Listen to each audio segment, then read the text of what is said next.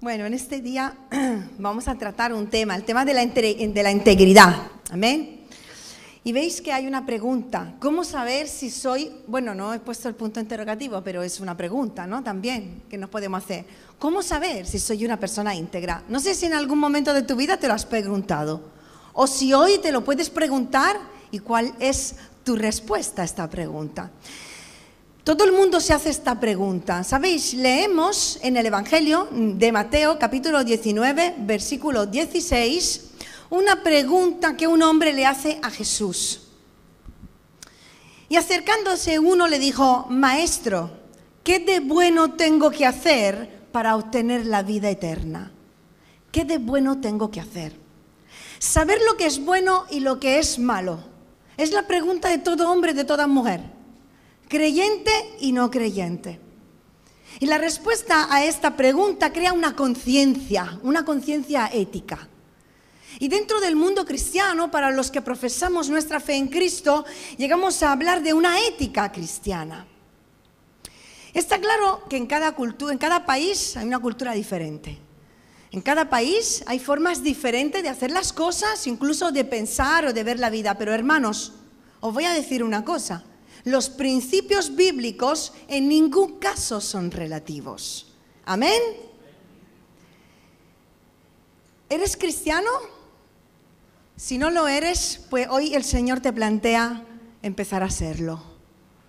Como cristianos, que significa seguidores de Cristo, somos llamados a algo importante, a ser fieles e íntegros a los principios de la palabra de Dios. Somos llamados, eres llamado, soy llamada a vivir lo que creo.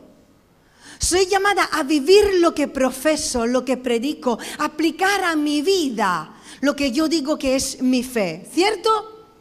¿Por qué? Porque cada día tomamos decisiones, ¿verdad? ¿Tomáis decisiones cada día en vuestra vida? Pues sabéis que muchísimos cristianos se encuentran confundidos en su vida a la hora de la toma de decisiones. No saben lo que es correcto, lo que no es correcto. Lo que le agrada, lo que no le agrada a Dios. Lo que entra dentro de su voluntad, lo que no entra dentro de su voluntad. Cada día tomamos decisiones en nuestra vida. Y por medio de las decisiones que tomamos, comprobamos cuál es la voluntad de Dios. Comprobamos si esa decisión nos ha llevado a una voluntad que es buena para nosotros o no. El fin de vivir una vida íntegra y de tomar las decisiones correctas en nuestra vida es llegar a ser lo que Dios quiere que seamos. No solo hacer lo que se supone que tenemos que hacer, sino ser lo que Dios quiere que tú seas y que yo sea. De eso trata la integridad, hermanos. Ser lo que somos en Dios y somos hijos de Dios. Amén. Ahora, ¿cómo sé si soy un creyente íntegro? Si lo soy o no lo soy. Y yo respondo a esta pregunta con otra pregunta. ¿Sobre qué se basa la integridad?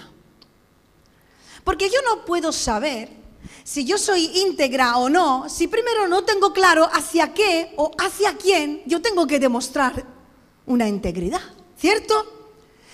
Para los cristianos, la Biblia es el manual de conducta, ¿verdad?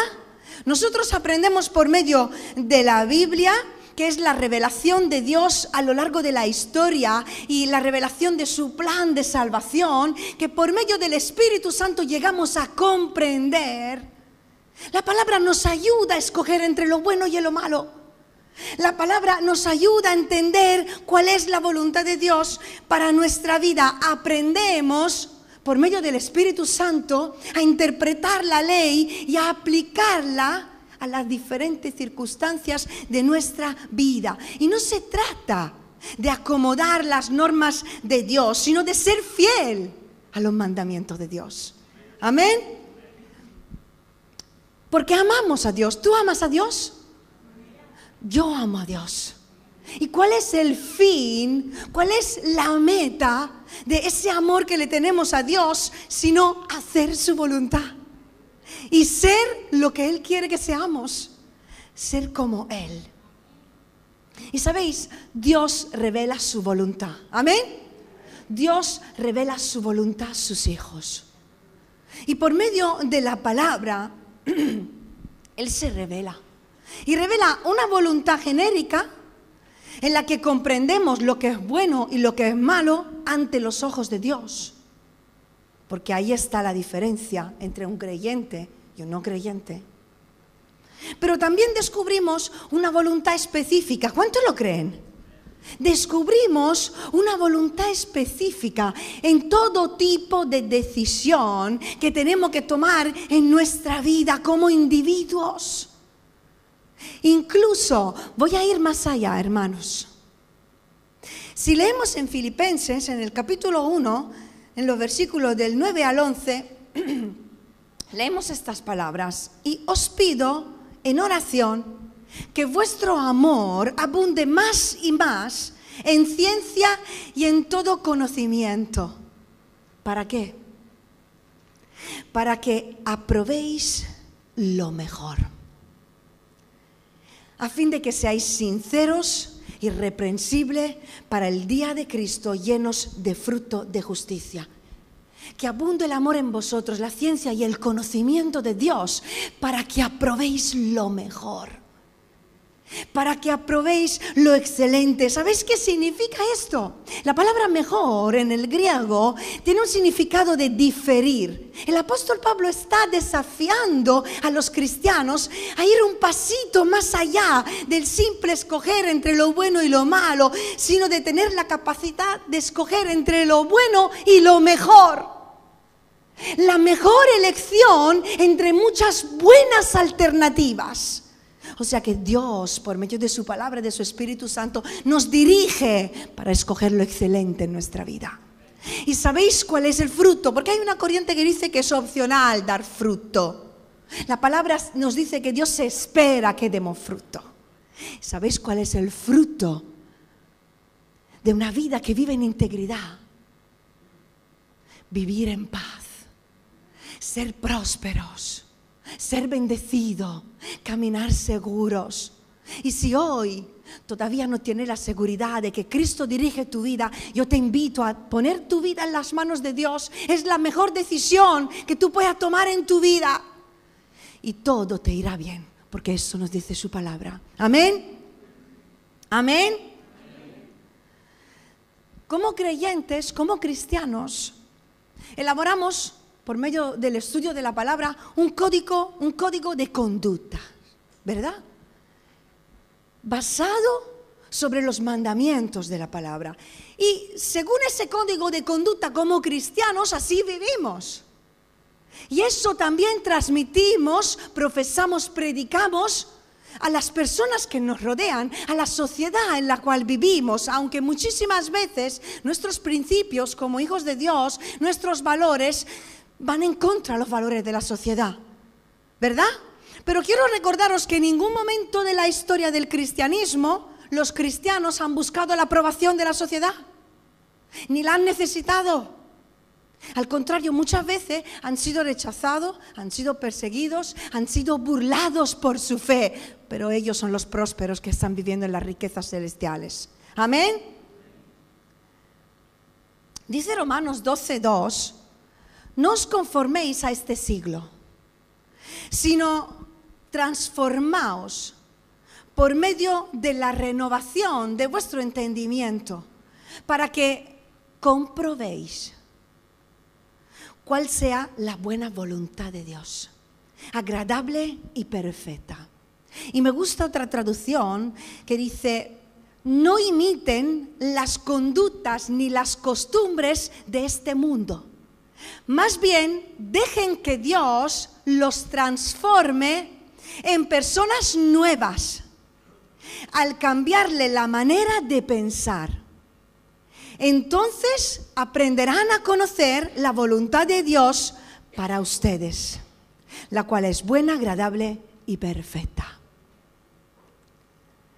Hay otro versículo que también va en línea con este concepto que lo encontramos en Primera de Juan 2.15, que nos dice, no améis al mundo, lo, estuvo compartiendo eh, mi marido, no améis al mundo ni a las cosas que están en el mundo. Y la palabra mundo se puede traducir como humanidad o como sistema. Y en este caso viene traducida como sistema. Lo que nos está intentando enseñar la palabra es, no penséis ni actuéis según las costumbres del sistema de la sociedad. No améis su forma de vivir, sino dejaros cambiar por Dios. Y que sea Él a enseñaros cómo vivir en su voluntad, a ser íntegros a sus mandamientos. En esta mañana si, hemos nacido de nuevo, hermanos, y decimos ser cristianos, seamos íntegros con lo que decimos. Seamos íntegros con lo que profesamos. Tomemos la decisión de vivir lo que decimos. ¿Sabéis qué es lo que necesitamos? Renovar nuestros pensamientos renovar nuestro entendimiento, dejar que la escritura renueve y transforme nuestra manera de pensar para así ser capaces de vivir de una forma diferente a los demás, porque nos dice la palabra. Y leemos en Efesios 2:3 que la voluntad y los pensamientos tienen voluntad, perdón, que la carne y los pensamientos tienen voluntad. Tu carne y tus pensamientos tienen voluntad y te quieren llevar a actuar según ellas. ¿Cómo puedo actuar de acuerdo a la palabra de Dios cuando es la palabra de Dios que ha renovado mi vida, que se ha encarnado en mi vida, me llevará a vivir conforme a ella? Amén. Solo abrazando la vida en Cristo, esa nueva vida de la que nos habla Efesios 4, podremos llegar a un cambio de conducta Vivimos en un mundo, decime si no es verdad, que ha abandonado muchos principios y muchos valores, ¿o no? Vivimos en una sociedad en la que a lo bueno se le llama malo, a lo malo se le llama bueno. Y se vive mucho relativismo, todo es relativo, todo vale. Hay que respetar a cada uno, claro que sí, pero no todo vale. Y sabéis, esa mentalidad está entrando en las iglesias. Está entrando en el mundo cristiano, intentando contaminar lo que es la palabra. Por eso es necesaria integridad doctrinal. Saber en qué y en quién creo. Y ser fiel a esas convicciones. Eso es integridad. Y nada ni nadie nos puede mover de esas convicciones. Y no me estoy refiriendo a convicciones personales. Eso es lo que yo pienso, eso es lo que yo soy y no me bajo de la burra. No, porque si yo vivo la palabra de Dios, en ocasiones, en ocasiones mi propia integridad, los principios de Dios me llevará a bajar de la burra y a humillarme. Y a cambiar de opinión si hace falta. Estoy hablando de principios y valores del reino de Dios que tienen que ser parte de mi vida. Amén.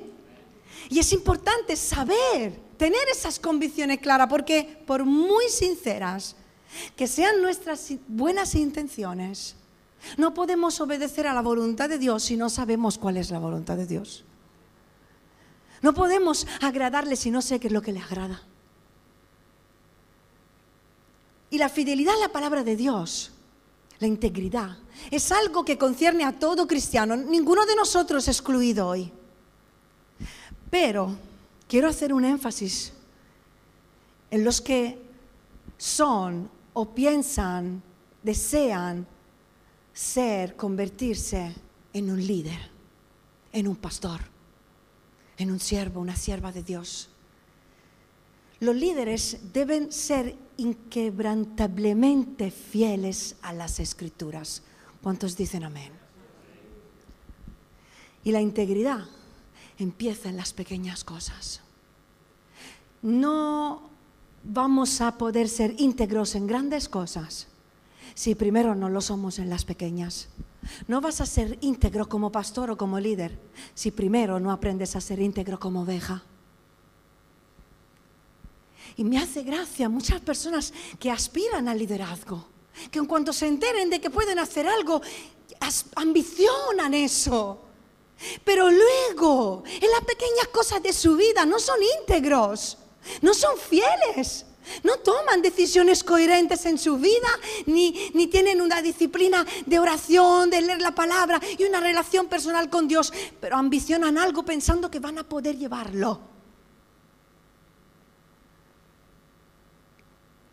Ser cristianos no se trata de lo que decimos, ni siquiera simplemente de lo que creemos, sino de lo que somos y de lo que somos en base a las convicciones que hemos adquirido interiorizando y aceptando y haciendo nuestros los principios y los valores del reino de los cielos. Amén. Porque somos lo que hacemos y hacemos lo que somos. Si vemos en las iglesias, nos damos cuenta de que hay muchos bebés espirituales.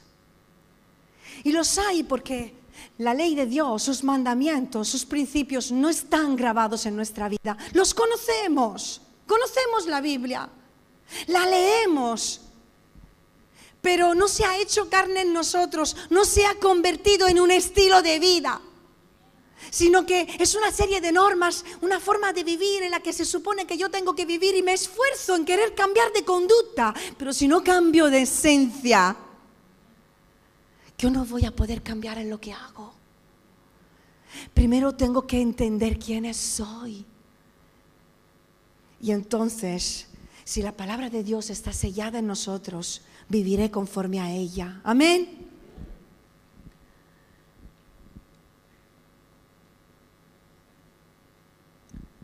¿Qué significa ser íntegro? Integridad es ser la persona que eres, estés donde estés. Segunda pregunta, ¿qué significa ser íntegro? No, bueno, atrás. Quédate solo. Vale, gracias. Ser la persona que eres, estés donde estés, con quien estés, y bajo cualquier circunstancia en la que te encuentres. Esta es la integridad. Ser quien eres, ahora sí, Dani. Ser quien eres. Tú eres quien eres de verdad. Porque hay gente que se convierte en lo que el otro es. Hay personas débiles, sin carácter, que cuando están con otros cambian. Sobre todo si esa relación les beneficia en algo, si la viven en el temor. No son quienes son, porque les falta integridad.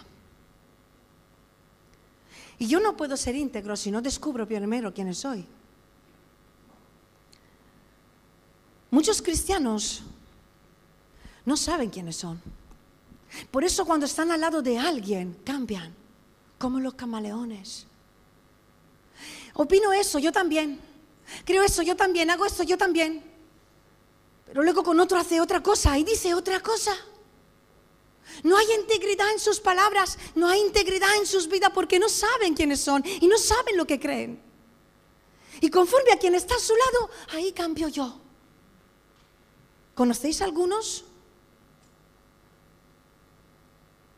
Cada vez es más difícil encontrar a personas íntegras que son lo que dicen ser, que cumplen con sus promesas, que cumplen con su palabra. Pero la gente quiere aparentar más que ser, ¿verdad? Eres una persona íntegra si vives en integridad y en honestidad tus relaciones y tus amistades, tu vida de iglesia y como creyente siendo transparente con los demás, tratando por igual al que sabes que te va a poder ayudar en algo y al que no. siendo el mismo cuando estás solo o cuando estás en compañía, en esta plataforma o sentada en una silla o en mi casa como madre de familia. Yo tengo que ser la misma persona.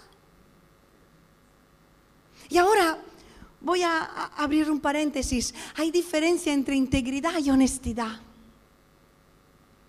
La honestidad es preciosa, pero la integridad no tiene precio. La honestidad habla de lo que digo, la integridad habla de lo que hago. Y escuché una historia que describe este principio de un hombre que se encontró en un hotel y él y la mujer que estaba con él pidieron una pizza. Llegó el repartidor, le dieron un cartón con una pizza con dinero dentro de la pizza. Cuando abrió el cartón estaba llena, el cartón lleno de dinero. No había una pizza dentro, había dinero para miles de pizzas.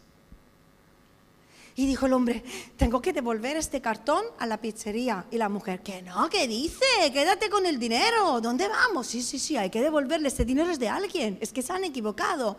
Que no, tú eres tonto. Que no vamos. Empezaron a pelearse. Y él dijo, yo voy a devolver el cartón. Buscó la dirección, entró en su coche la mujer dándole la lata. Hasta que llegaron a la pizzería y el hombre le entregó el cartón al dueño y le dijo, le entrego este cartón. Yo pedí una pizza, pero me llegó un cartón lleno de dinero yo creo que eso es de usted, porque no me corresponde ese dinero.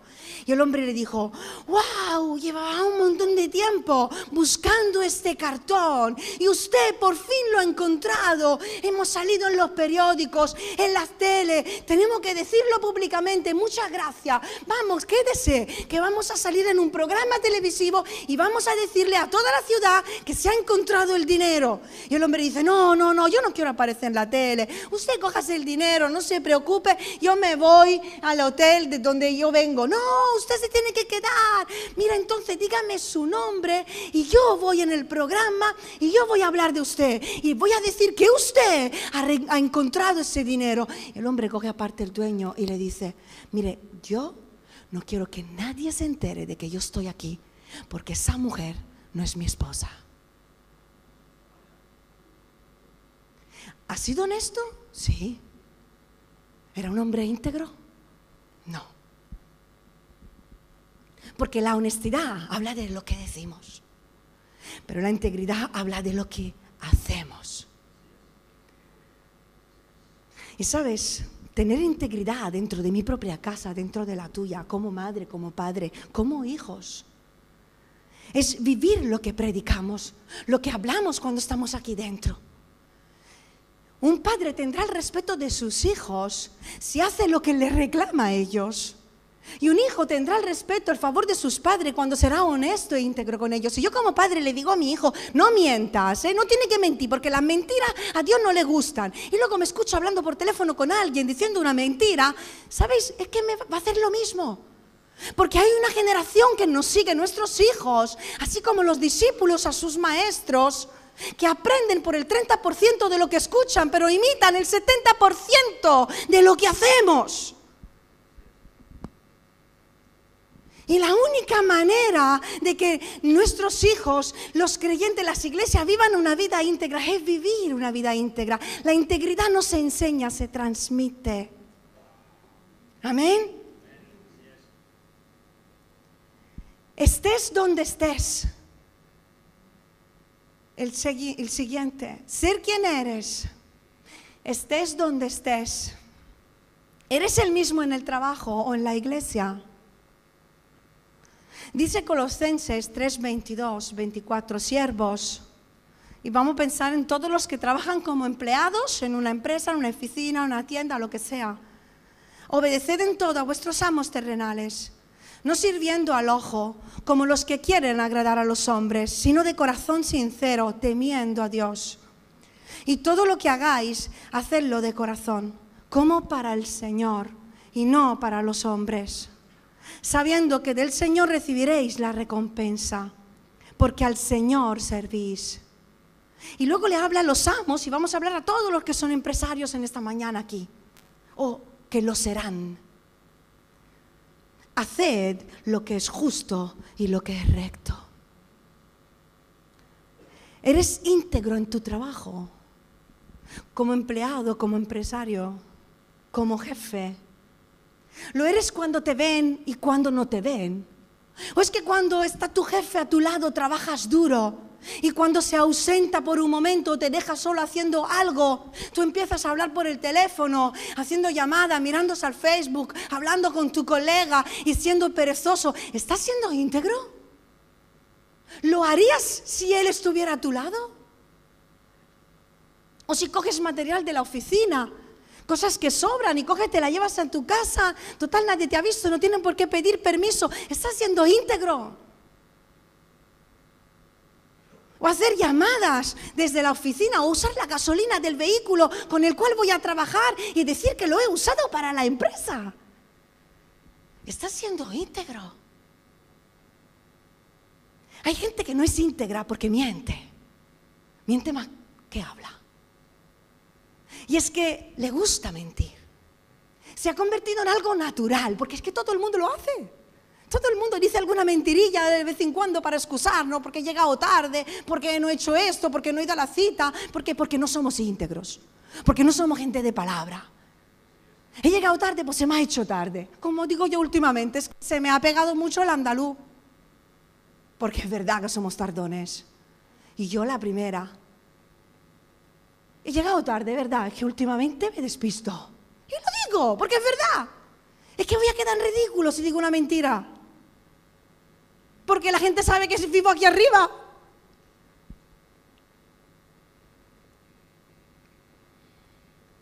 Y hay gente que se acostumbra tanto a mentir que ya se cree sus propias mentiras. Porque no tienen temor de Dios te digo que si tuvieras temor de Dios, no mentirías. Estoy segura. Sabes que te digo, quizás quedas bien delante de los hombres, pero has quedado bien delante de Dios. Puede que te haya salido bien la jugada aquí en la tierra y que nadie se haya enterado, pero tienes una deuda pendiente en el cielo El hombre íntegro no intenta agradar a los hombres, intenta agradar a Dios. Cuando le ven y cuando no le ven. Porque en todo tiempo hace las cosas para complacerle a Él. Es lo que dice ser con cualquier persona con la que está. Dice Job 4:6, mi esperanza es la integridad de mis caminos. Y en estos días reflexionaba sobre esta frase y digo, mi esperanza, mi esperanza cuál es? Ir al cielo y ver al Señor. Amén. Es nuestra esperanza, pero yo tengo otra esperanza, hermanos. Una esperanza que me acompaña cada día aquí en la tierra. Lo hablamos ayer en el coche. Hacer la voluntad de Dios. Y esta es la integridad de mis caminos. Me ayuda en mi caminar cada día a buscar su voluntad y a ser íntegra con Él porque recuerda, tu recompensa viene de Dios. Díselo a la persona que está a tu lado. Tu recompensa viene de Dios.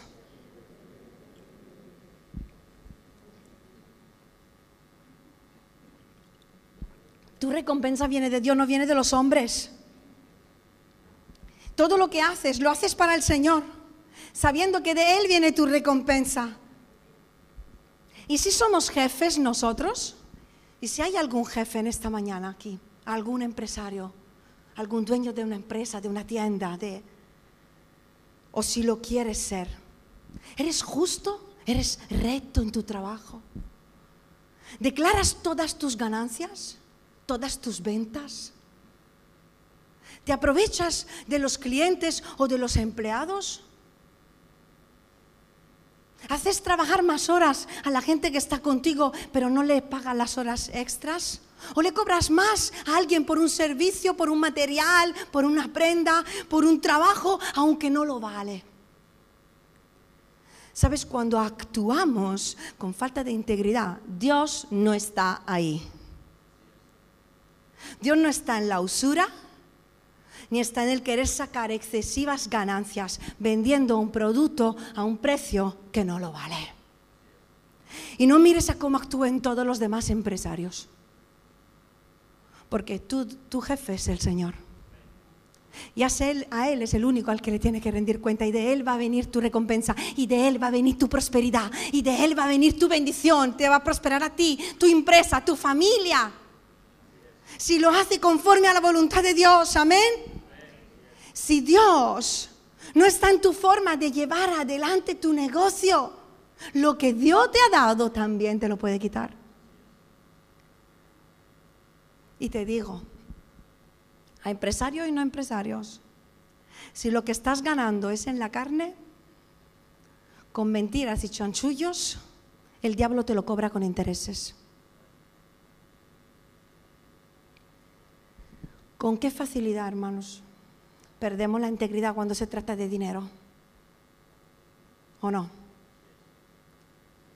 Estamos dispuestos a hacer concesiones con tal de que me entre más dinero. ¿Con qué facilidad caemos delante del dinero? Perdemos toda la integridad en ese momento. Y luego lo que ganamos, ¿somos fieles con el diezmo, hermano? ¿O solo diezmamos una parte de nuestras entradas reales o de nuestras faenas que nadie se ha enterado que ha hecho? Yo te voy a decir una cosa, ¿sabéis? que la integridad hacia el dinero no se tiene que demostrar a los pastores ni a la iglesia. El dinero no lo damos ni a los pastores, ni a la iglesia, ni al hombre. Se lo damos a Dios. Hay un principio de bendición detrás del diezmo. Y Dios bendice al que es fiel con Él. Y sabéis, Dios va a bendecir lo que Él aprueba, no lo que tú codicies. ¿Me ha escuchado? Dios bendice lo que tú que Dios bendice lo que él aprueba, no lo que tú codicies. No todo lo que deseamos Dios lo está probando. Incluso no solo en el tema de dinero, en todo lo que hacemos, porque con qué facilidad perdemos la integridad en cuanto a una relación, a una relación con algunas personas, con qué facilidad caemos en fornicación con alguien, con qué facilidad empezamos una relación sin estar seguros o sabiendo incluso de que no es la voluntad ah, es que es buen hombre, es que es buena mujer. A ver, ¿es, es creyente? ¿Comparte tu fe? ¿Has orado? ¿Le has pedido a Dios? ¿Con qué facilidad? Perdemos la integridad. Dice la palabra en 2 de Timoteo 2:15, procura con diligencia presentarte a Dios aprobado, aprobado, aprobado. Dios aprueba todo lo que haces. Porque como hablamos en el coche ayer, Elías dice, hay una diferencia entre ser aceptado y ser aprobado. Digo, me lo apunto.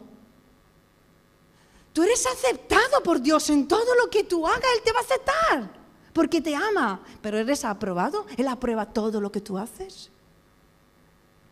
¿Alguien me está entendiendo? Con quién estés, ser quien eres, estés donde estés y con quién estés. ¿Eres el mismo cuando actúas conmigo, con Serafín, que son tus pastores, o con otra persona de la congregación? ¿Actúas igual? Con alguien de la iglesia o con un compañero tuyo del estudio del instituto, con un colega de trabajo, con un vecino, con un familiar. ¿Eres el mismo?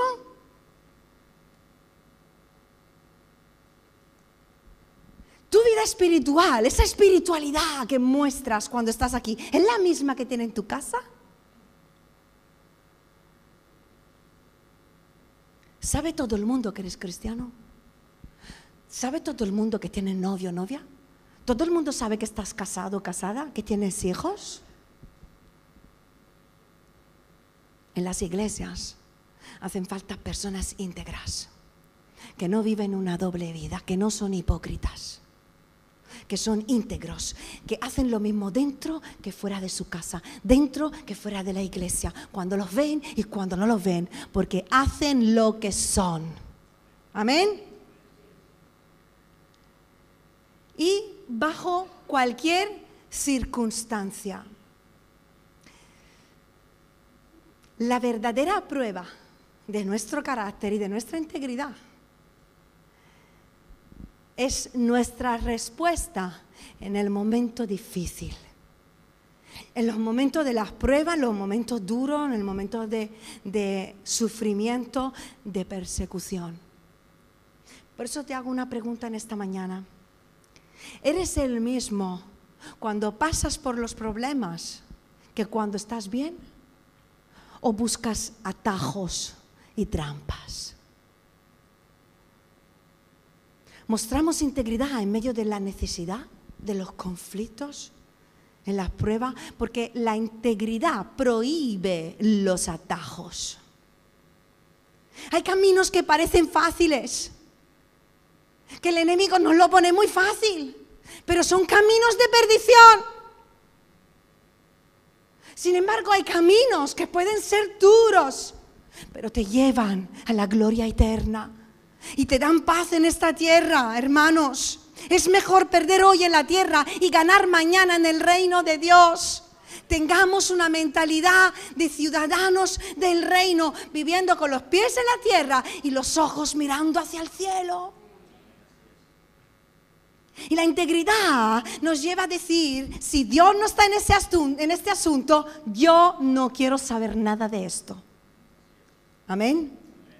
Y por último, y con esto termino, la integridad nunca te dejará avergonzado. Lo vamos a decir en voz alta todos. La integridad nunca te dejará avergonzado. Todo aquel que en él creyere, Romanos 10, 11, no será avergonzado. La vergüenza, cantamos, hemos cantado la vergüenza antes. La vergüenza y el miedo no fueron los primeros dos sentimientos que experimentó el hombre después de pecar. Porque el pecado trae vergüenza. Nos avergüenza lo que hacemos, lo que decimos, lo que pensamos, si no está en línea con, con la voluntad de Dios. Y sabéis, cada vez que nos equivocamos, ¿sabéis qué hace el enemigo? no solo viene a acusarnos, ay, mira que has dicho, has hecho esto, que ahora vas a ir tú a la iglesia, y ahora vas a ir tú a predicar, y ahora vas a ir tú a visitar a ese hermano, ahora vas a ir tú a tocar. No solo nos acusa a nosotros, sino que dice la palabra en Apocalipsis 12:10 que va delante de Dios y te acusa. ¿Has visto a tu siervo Juan? ¿Tú has visto a tu sierva Chiqui? ¿Tú has visto al pastor Serafín? ¿Tú has visto lo que ha hecho, lo que ha dicho? ¿Y este es tu hijo?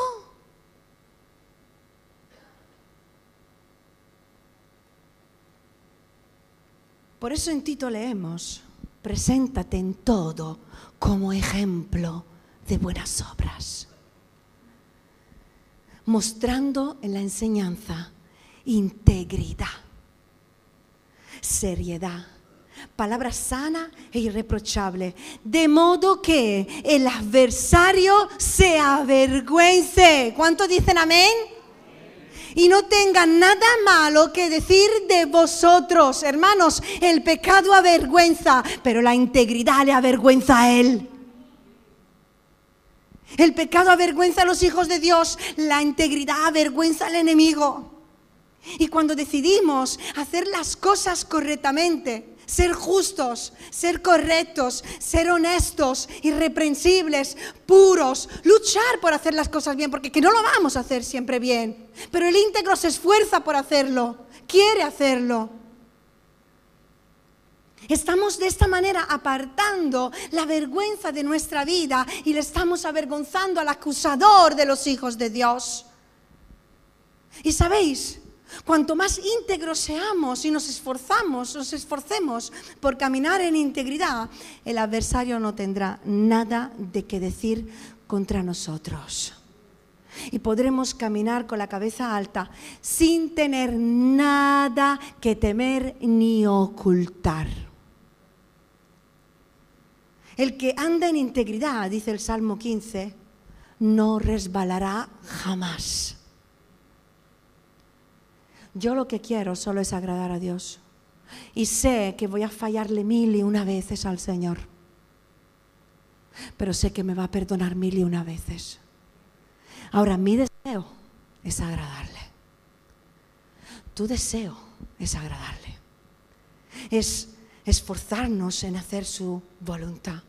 Porque la integridad nos hará caminar confiados, sin miedo de lo que vaya a pasar y sin miedo de que alguien descubra algo oculto que pueda haber en nuestra vida. Los íntegros no tienen nada que temer porque no ocultan nada. Son lo que son, son sinceros. Hermanos, hermanas, si tenéis algún asunto pendiente en vuestra vida, os aconsejo que lo arregléis cuanto antes. Que no tengáis nada oculto en vuestra vida. Que lo arregléis con Dios, con la persona interesada. Y te aconsejo que lo haga antes de que el Señor lo haga público y te quedes tú en vergüenza. Porque todo lo oculto, dice la Biblia, que sale a la luz, tanto lo bueno como lo malo. No hay nada encubierto, dicen los evangelios, que no haya de descubrirse, ni escondido que no haya de salir a la luz. Y sabéis una cosa, lo bueno de Dios es que nadie de lo que han sido expuestos públicamente por el Señor no han sido avisados en privado primero. Porque Dios nos habla, ¿o no? Dios nos habla, nos corrige, nos aconseja, nos advierte, pone personas en nuestra vida para corregir, donde, corregirnos donde nos equivocamos, para levantarnos cuando nos caemos, para cambiar de conducta, para cambiar de vida. Él lo hace una y otra vez, pero tarde o temprano lo que está oculto sale a la luz y lo que eres va a salir. Así que hoy el Señor te dice, yo quiero que tú seas mi hijo que vivas en integridad, que camines en mi voluntad. Decide hoy, hermano, hermana, amigo, decide no vender tu integridad. Ni por dinero, ni por una relación, ni por trabajo, ni por poder, ni por necesidad, ni por orgullo, ni por temor. Entrégale toda tu vida al Señor, comprométete con las escrituras, con la palabra, con el Espíritu de Dios. Comprométete a vivir cerca de Dios, aférrate muy fuerte al Señor. Porque vivir en obediencia a su palabra traerá bendición a tu vida. Amén.